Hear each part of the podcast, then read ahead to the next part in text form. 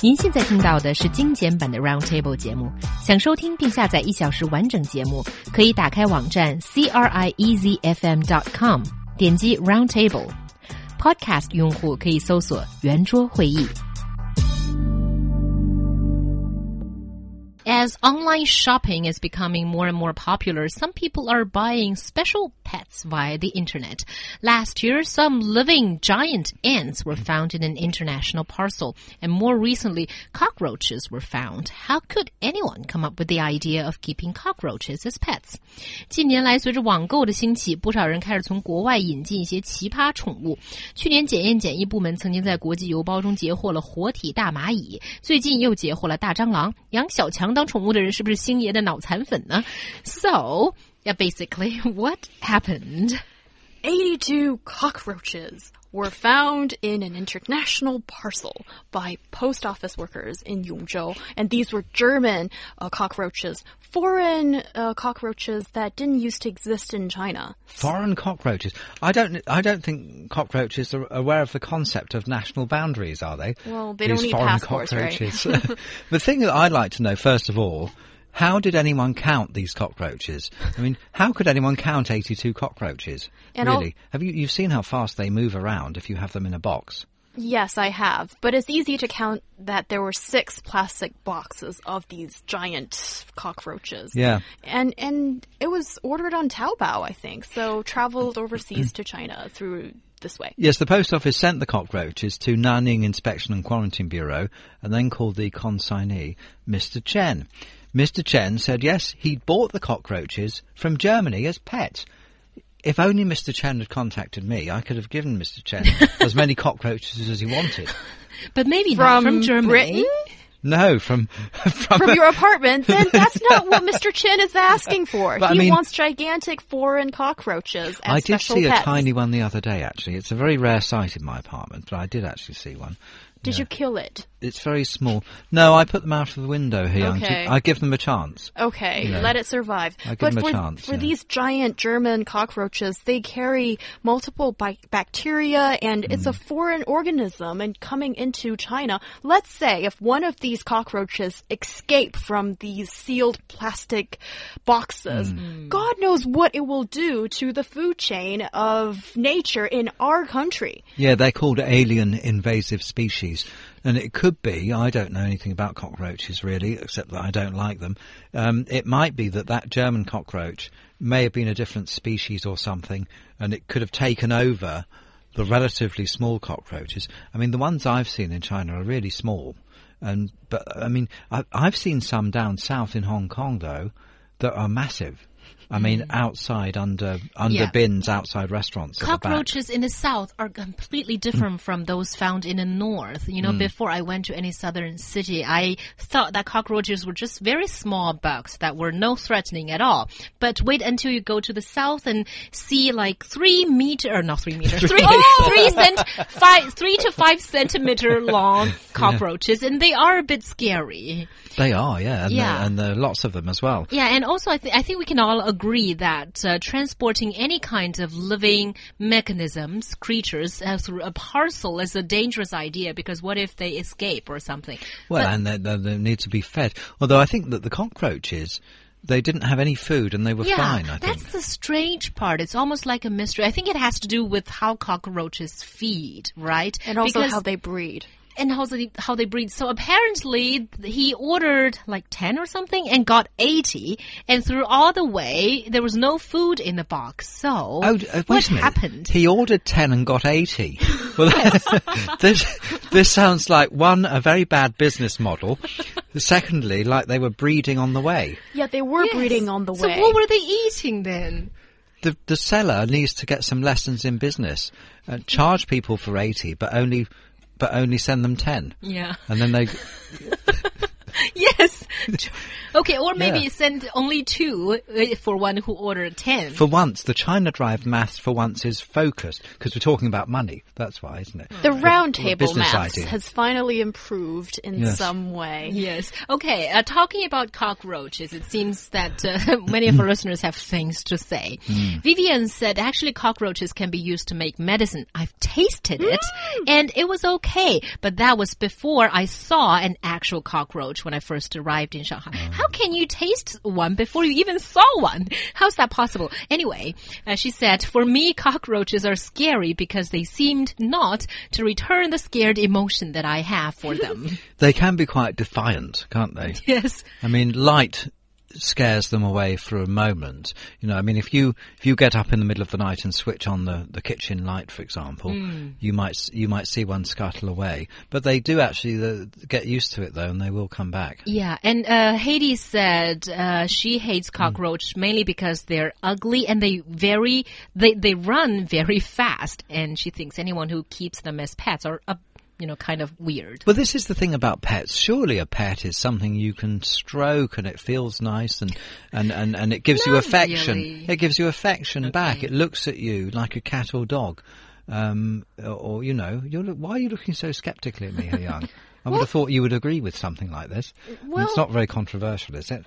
How can a lizard or a thing that doesn't respond to you in any way be considered to be a pet? I mean, a dog or cat, they respond to you, don't they?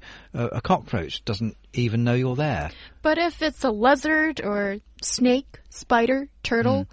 crickets, all those things, or and other pets that you guys deem as unusual or weird, I think they respond to the owner in their own way. And as long as the owner is satisfied with whatever that is, maybe that person just want the responsibility and not really the very uh you know singular kind of enjoyment as you guys think uh, one has to get. Communication. I Then mean, don't people want why not? communication though with with their pet? How do you know one owner can't communicate with his Yeah. own lizard? Maybe he doesn't stroke it the same way as you do, Ew. but maybe there is eye contact. Why is it weird? Eye Yeah, contact. I think what Mark Is there eye contact with a cockroach? How many eyes do they have? I don't know, but I think lizards, snakes, spiders are pretty cool. Okay. Oh. Have I said too much again? You have now. Yes. Yeah, we know now what kind of Now, person you are. But what Mark said was the popular standard that people have for judging whether an animal is fit to be a pet. Oh, but you know, not everybody agrees with this popular belief. Some owners, especially, do not want to be disturbed by their pets, or some don't. Some are maybe loners themselves and don't want any communication with their pets. Right? So it is possible.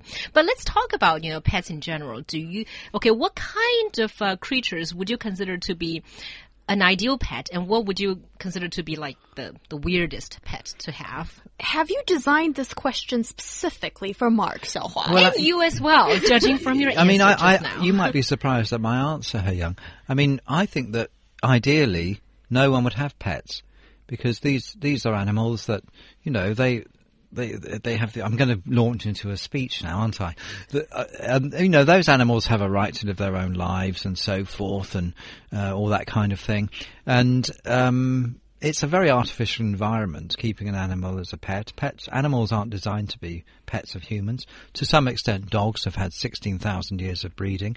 Dogs, I don't think actually could probably survive without humans. They're not, they're all, they all come from wolves originally, but I mean, they they probably couldn't survive um, on their own. They, I think they do need some some human interaction. I mean, as long as they're looked after properly, that's a great thing to have. You know, a pet. But uh, so I, I heard just this morning from from somebody who said that they know someone who has a dog, and this person's apartment is really smelly.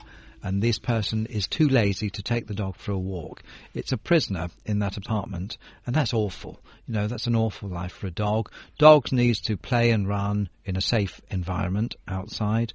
Cats, I, I'm, I, I don't really approve of people who, who, who keep cats in the flat and never let them out either. I mean, that's not what cats are designed to do. They're designed to, to hunt But in this and roam around. Yeah, in, in your point of view of trying to be a responsible uh, pet owner, a cockroach is actually an ideal companion because it does not need any taken uh, care of. You know, it will take care of itself. You know, more than willi- willingly and happily, as long as you don't, you know, find them disgusting. You don't even need to feed it. It will feed itself. As long as you're a bit of a slob in the kitchen. Okay. All right. Also, Yang Duo says if you saw one cockroach, it's very likely that there are 10 cockroaches that you didn't see. So beware, Mark. I know, yes, I know. But so far, none of the others have made themselves known. Uh, okay. well, it's better if you don't see them all at once. And W said, I've heard of uh, kind of a weird pet that is monkey. I don't know why, but I think little monkeys are kind of gross.